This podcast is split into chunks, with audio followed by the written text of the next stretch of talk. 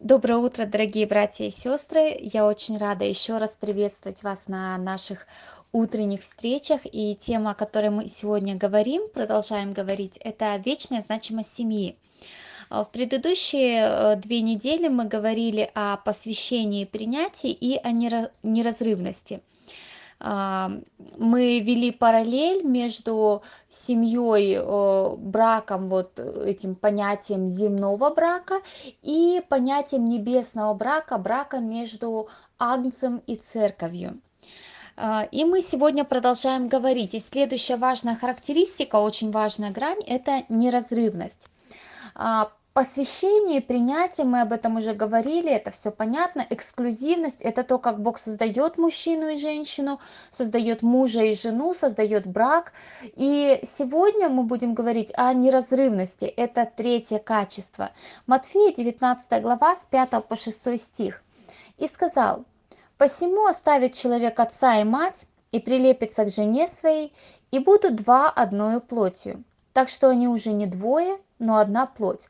Итак, что Бог сочетал, того человек, да, не разлучает.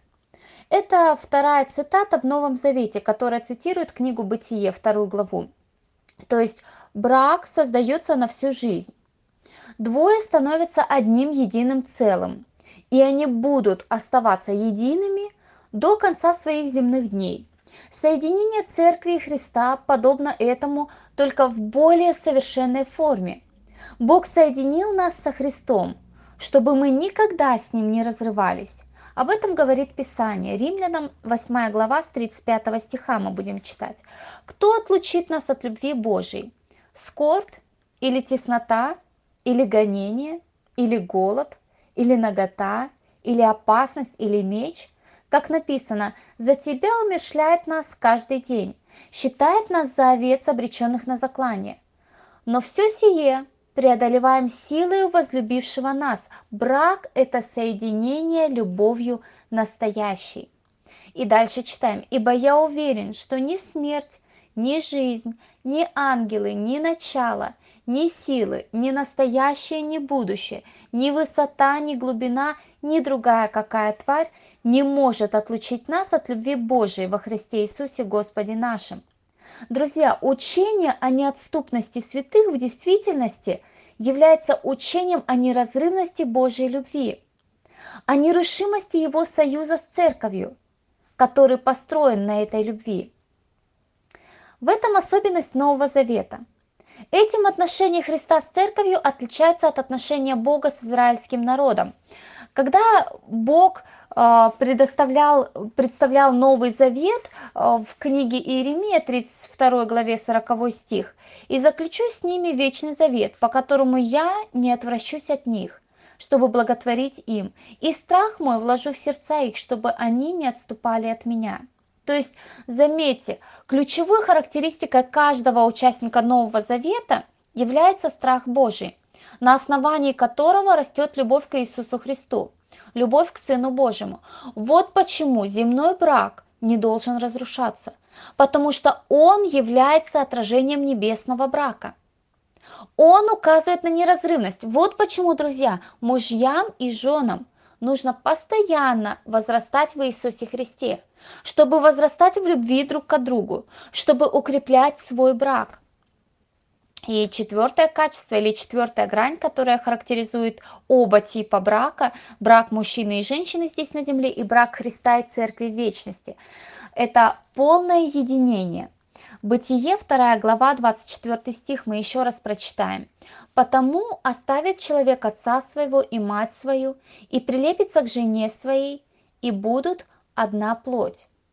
Мы подробно говорили об этом несколько недель назад. Это единение предполагает целостную общность двух личностей, которая выражается в трех сферах. В духовной, в эмоциональной и физической. Это полное слияние двух личностей. Когда мы говорим о единении церкви с Иисусом Христом, то это в каком-то смысле имеет те же три грани. Это единение реально уже здесь на земле. Каждый христианин в той или иной степени знает вкус этого единения. Это то, что можно назвать еди- единением жениха и невесты. Когда жених и невеста уже обручены, они хотят быть друг с другом. Они еще не муж и жена, они физически еще не вместе, но мысли их уже друг с другом. Если вы посмотрите их переписку в мессенджерах или посмотрите, знаете, как это было раньше, их письма или просмотрите на их календарь, их график, вы увидите, увидите, что их так и тянет друг к другу, как магнитом. Почему? Потому что единение есть между этими двумя душами. Эти две души формируют свои отношения. Писание говорит о том, что каждый верующий человек о том, что вообще верующие люди все это те, кто однажды вкусили вот эту сладость отношений со Христом. Они стремятся ко Христу, они жаждут находиться рядом. 1 Петра, 2 глава, с 1 по 3 стих. Итак, отложив всякую злобу и всякое коварство и лицемерие, и зависть, и всякое злословие, как новорожденные младенцы, возлюбите чистое словесное молоко, дабы от него возрасти вам во спасение. Ибо вы вкусили, что благ Господь. Вкусили, то есть попробовали. Вот почему, когда люди принимают крещение, всегда э, задают им вопрос, любят ли они Христа? А вкусили ли они то, что Христос благ? А был ли у них тот момент, когда они, соприкоснувшись со Христом, сказали, как хорошо со Христом? Да, это правда. Он обращается здесь к этим же людям и говорит, что им нужно еще расти. Да, еще нужен рост, еще нужно много побед. Но есть уже то время, когда человек понял, что хорошо со Христом. Верующий человек не просто знает о Христе, он пережил близость со Христом, он, по крайней мере, ощутил сладость Его прощения, он ощутил сладость Его любви, он ощутил богатство и величие его славы. Рождение свыше вводит человека в личное общение с Господом. Это общение предполагает постоянное возрастание, углубляющееся интеллектуально и эмоционально в отношении со Христом. Оно должно быть реальной частью жизни каждого христианина. 1 Коринфянам, 1 глава, 9 стих. «Верен Бог, которым вы призваны куда? В общение Сына Его Иисуса Христа, Господа нашего. Посмотрите, задайте себе вопрос, какое ваше общение с Иисусом Христом? Верен Бог, которым вы призваны в общение. Общение с братьями и сестрами – это вторичное. Самое первое – это общение с Иисусом Христом. Когда Бог призывает человека к покаянию, когда Он спасает человека – он его спасает в общении. В этом смысл брака. Какой же брак, если муж с женой не общаются, если они не разговаривают друг с другом, если у них нет времени, когда они могли бы друг другу в глаза посмотреть? Правда, мы сегодня живем в то время, в тот век, когда сатана специально заполняет нашу жизнь всякими разными делами настолько, что у мужа и жены нет времени для того, чтобы посмотреть друг другу в глаза и поговорить. Я уже не говорю о том, что у христиан нет времени поднять свои взоры к небу и посмотреть на Иисуса Христа. Если вы помните, э, если кто-нибудь из вас читал, очень интересная книга есть у Клайва Льюиса, называется «Письма Баламута». Там очень много духовных аллегорий, и в этой книге он описывает инструкции, которые дает руководитель бесовской группы маленькому бесенку, который отвечает за искушение определенного конкретного человека. И он говорит ему, ты знаешь что, давай теперь мы изменим тактику. Не будем вовлекать их в какие-то тяжкие грехи, они шарахаются от этих грехов. Мы их просто займем суетой. Мы просто дадим им много дела, всякого разного, столько, что им некогда будет общаться с Богом. Вот это, дорогие друзья, это дьявольская тактика. Это тактика, которую мы с вами сегодня переживаем. Общение, к которому мы призваны, выражается в практических формах. Этих форм много на самом деле. Я приведу э, только несколько из них. Я сделаю это кратко, так как время уже не позволяет долго останавливаться на них. А, Я перечислю только 10 практических форм, как вы можете общаться с Иисусом Христом. А, Даже немножко не так. Не как вы можете общаться, а как вы должны общаться со Христом. Если мы этого не делаем, то общения нет. И тогда большой вопрос, а есть ли брак? А часть ли мы невесты? А принадлежим ли мы к той группе, которая любит Иисуса Христа? Или, может быть, это о нас, кто не любит Господа Иисуса Христа? Анафема. Итак, 10 форм общения со Христом. Первое – это осознание и исповедание своей принадлежности Христу. Как уже говорилось, это требует времени и требует концентрации. Невозможно сделать это на бегу. Это то, что требует особого выделенного времени. Это требует остановиться, сконцентрироваться и думать, и вспоминать, переживать. Это то, что мы делаем вот как раз-таки сегодня, сейчас, в данный момент. 1 Коринфянам, 10 глава с 16 стиха. Чаша благословения, которую благословляем, не есть ли приобщение крови Христовой? Хлеб, который преломляем, не есть ли приобщение тела Христова? Один хлеб, и мы многие одно тело, ибо все причащаемся от одного хлеба. Это о хлебопреломлении, о причастии слова. То есть осмысление практической значимости того, что произошло на кресте, и нашей связи с Иисусом Христом, умершим на нем, крайне важно для души. Крайне важно. Через это мы общаемся со Христом. Два основных фактора играют здесь решающую роль. Первый фактор, когда мы приходим к Иисусу Христу, смотрим на крест и понимаем, я должен здесь висеть. И вся тяжесть Божьего гнева, излитая на Иисуса Христа, предназначалась мне, принадлежала мне. Это должно нас смирять глубочайшим образом. Голговский крест смиряет. Если вы пришли к вечере Господней, если вы думали о Евангелии, и если вы не смирились, вы прошли мимо него. Голговский крест должен не извести нас на самое дно. В этом его смысл. И второе, Голговский крест потом поднимает нас на самую огромную высоту. Потому что Иисус Христос не просто умер – но еще и воскрес, и мы воскресли в нем, и он дал нам свою значимость и свою победу. Это уже не наша значимость, это его значимость. И вот это нужно нам переживать снова и снова. Это и есть общение со Христом. Следующее – это покаяние в своих грехах. Это вторая форма общения со Христом. Нам нужно очищение нашей души очищение от э, этой нашей пыли, от грязи, которая так много вокруг. 1 Иоанна 1,7. Если же ходим во свете, подобно как Он во свете, то имеем общение друг с другом, и кровь Иисуса Христа, Сына Его, очищает нас от всякого греха. Вот где восстанавливается общение. Мы ходим во свете. Нам нужно покаяние души. Нам нужен честный взгляд на себя. Нам нужно осмысление самих себя в свете Божьей святости. Это то, чем душа питается. Есть такой псалом, там слова такие. Высшая молитва – покаяние. Покаяние, которое должно продолжаться всегда, которое никогда не прекращается, никогда не останавливается. Следующая форма – это доверие Христу своих нужд и беспокойство в молитве. Это тоже общение. Это подобно, как жена приходит к мужу, как невеста приходит к жениху и говорит о своих трудностях. Говорит, почему? Потому что она хочет, чтобы кто-то разделил эти трудности. Она хочет, чтобы близкий человек понял ее душу. Она хочет, чтобы он помог решить этот вопрос.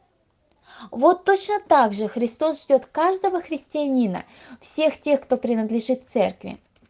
Филиппийцам 4.6. «Не заботьтесь ни о чем, но всегда в молитве и прошении с благодарением открывайте свои желания пред Богом». Друзья мои, несите ко Христу ваши нужды. Несите от сердца, несите с надеждой, несите, понимая, что Он любит вас и слышит вас. Римлянам 8.34. Христос Иисус умер, но и воскрес. Он и одесную Бога Он и ходатайствует за нас. Он хочет слышать наши нужды. Евреям 4.15. «Ибо мы имеем не такого первосвященника, который не может сострадать нам в немощах наших, но который, подобно нам, искушен во всем, кроме греха. Он знает нашу боль. Он был здесь на земле. Следующая форма – это размышление о славе Христа и уподоблении Ему. Это четвертая форма общения со Христом. Это еще один опыт. 2 Коринфянам 3, 17, 18. Господь есть Дух, а где Дух Господень, там свободно. Мы же все открытым лицом, как в зеркале, взирая на славу Господню, преображаемся в тот же образ, образ от славы в славу, как от Господня Духа. Друзья мои, взирать на славу Христа можно только думая о Его личности, которая уже была проявлена и продолжает проявляться в многочисленных практических действиях. Эти действия описаны в Библии множество – они же происходят в жизни Божьих детей, в наших с вами жизнях. Это то, о чем мы думаем. Погружение в Слово Христа – это следующая форма общения. В действительности о Христе мы можем знать только из Слова. Иоанна 5:39. Исследуйте Писание, ибо вы думаете через них иметь жизнь вечную, а они свидетельствуют о мне. То есть Искать того, что говорит Иисус Христос, искать, что сказано о Христе и что говорит Христос и кто Он такой. Он главный герой Писания, о нем говорится с первой страницы Библии до самой последней. Поэтому очень важно читать Слово, погружаться в Слово. Следующая форма общения – это послушание Христу. Общение со Христом не, не ограничится одним только созерцанием Его – оно должно проявляться в практических действиях. Подчиняясь Ему, мы должны подчиниться Его интересам. Иоанна 14:15. «Если любите Меня, соблюдите заповеди Мои». Вы знаете, заповеди можно соблюдать из-под палки. Заповеди можно исполнять для самоутверждения, как это, кстати, делали фарисеи. Но здесь другой мотив. Здесь сказано, если любите меня, соблюдите заповеди мои. Заповеди можно соблюдать из любви к Иисусу Христу. Иоанна 14 глава 21 стих. «Кто имеет заповеди мои, соблюдает их, тот любит меня. А кто любит меня, тот возлюблен будет Отцом моим, и я возлюблю его и явлюсь ему сам». Следующая форма – это благодарность Христу и восхищение им. Ефесянам 5 глава с 18 стиха. «И не упивайтесь вином, от которого бывает распутство, но исполняйтесь духом, назидая самих себя псалмами и славословиями и песнопениями духовными, пая и воспевая в сердцах ваших Господу, благодаря за все Бога и Отца во имя Господа нашего Иисуса Христа». Пойте так, чтобы Христом восхищаться. Когда вы поете, не делайте это на автомате, не просто открывайте рот. Когда вы прославляете Господа, делайте это от всего сердца. Когда вы поете, вы чувствуете восхищение Иисусом Христом. Насколько глубоко вы это чувствуете? Насколько это вот, знаете, я иногда, когда пою, у меня прям бывает, что слезы текут или аж дыхание э, исчезает куда-то, и невозможно, вот настолько пробирает восхищение Христом. Следующее – это исполнение миром Христа. Когда мы имеем общение с Ним, тогда финальная точка, к которой мы подходим, это мир. Мир Христов, который в сердце входит – это результат общения со Христом. Иоанна 14:27. Мир оставляю вам, мир мой даю вам, не так, как мир дает, я даю вам. Да не смущается сердце ваше и да не устрашается. Филиппийцам 4, 6, 7. Не заботьтесь ни о чем, навсегда в молитве и прошении с благодарением открывайте свои желания пред Богом. И мир Божий, который превыше всякого ума соблюдет сердца ваши и помышления ваши во Христе Иисусе. Следующая форма – это наполнение радостью Христа. Эти 10 характеристик общения со Христом должны стать реальной частью жизни каждого из нас. Иоанна 15 глава с 9 стиха. Как возлюбил меня Отец, и я возлюбил вас, прибудьте в любви моей. Если заповеди мои соблюдете, прибудете в любви моей, как и я соблюл заповеди Отца моего и пребываю в его любви. Сие сказал я вам, да радость моя в вас прибудет, и радость ваша будет совершенна. Итак, как мы видим, общение со Христом – это реальная практика. Выражение внутреннего единения со Христом имеет духовную форму, имеет эмоциональную форму, и единение это однажды будет иметь физическую форму. 1 Иоанна, 3 глава, со 2 стиха. «Возлюбленные, мы теперь дети Божии, но еще не открылось, что будем. Знаем только, что когда откроется, будем подобны Ему, потому что увидим Его, как Он есть. Вот это стремление каждого христианина, это страсть каждой спасенной души. И дальше. Всякий, имеющий сию надежду на Него, очищает себя так, как Он чист. Возлюбленные, я благословляю вас на то, чтобы вы а, не просто автоматически ходили в церковь, не просто вот а, ну ходим и ходим, не просто пришли на собрание, послушали, отсидели, там пропели, закрыли глаза в молитве и ушли. Нет, я призываю вас к тому, чтобы каждая встреча с Иисусом Христом в воскресенье или в любой другой день оставляла глубокий след в вашем сердце, в вашей душе. Пусть Господь благословит вас в этом. Давайте помолимся. Дорогой Господь, мы благодарим Тебя за то, что Твоя любовь, она неразрывна, она никогда не закончится.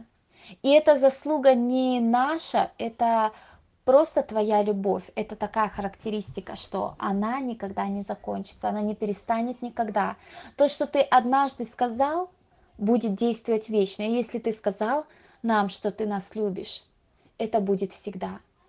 Господь, благодарность Тебе великая, огромная, и слава Тебе за то, что Ты такой великий и могущественный. Ты сделал нас просто прах земной, взял и вложил в нас свой образ. Для того, чтобы однажды мы могли соответствовать Иисусу Христу, чтобы могли вступить с Ним в тот брак вечный, чтобы мы могли иметь общение с Тобой. Господь, слава Тебе за это. И я прошу Тебя, чтобы сейчас мы действительно вели себя как влюбленная невеста, которая жить не может без Иисуса Христа, без своего жениха. Я прошу Тебя, чтобы это было видно в нашей жизни, чтобы мы любили Тебя, чтобы это действительно видели окружающие люди. Господь, я прошу Тебя, благослови, чтобы вот этот отпечаток, этот след, как след после э, встречи человека с грузовиком, невозможно не заметить, что человека переехал грузовик – также встреча с тобой. Невозможно не заметить, не заметить, что человек встретился с Господом. Он изменился раз и навсегда. И это никогда не изменится. Это будет вечно. Господь, слава Тебе. Я прошу Тебя, чтобы каждый, кто слушает это слово, чтобы они пережили эту встречу с Тобой, чтобы они пережили вот это единение, чтобы они вкусили вот эту сладость общения с Тобой, сладость жизни с Тобой – во имя Иисуса Христа. Аминь.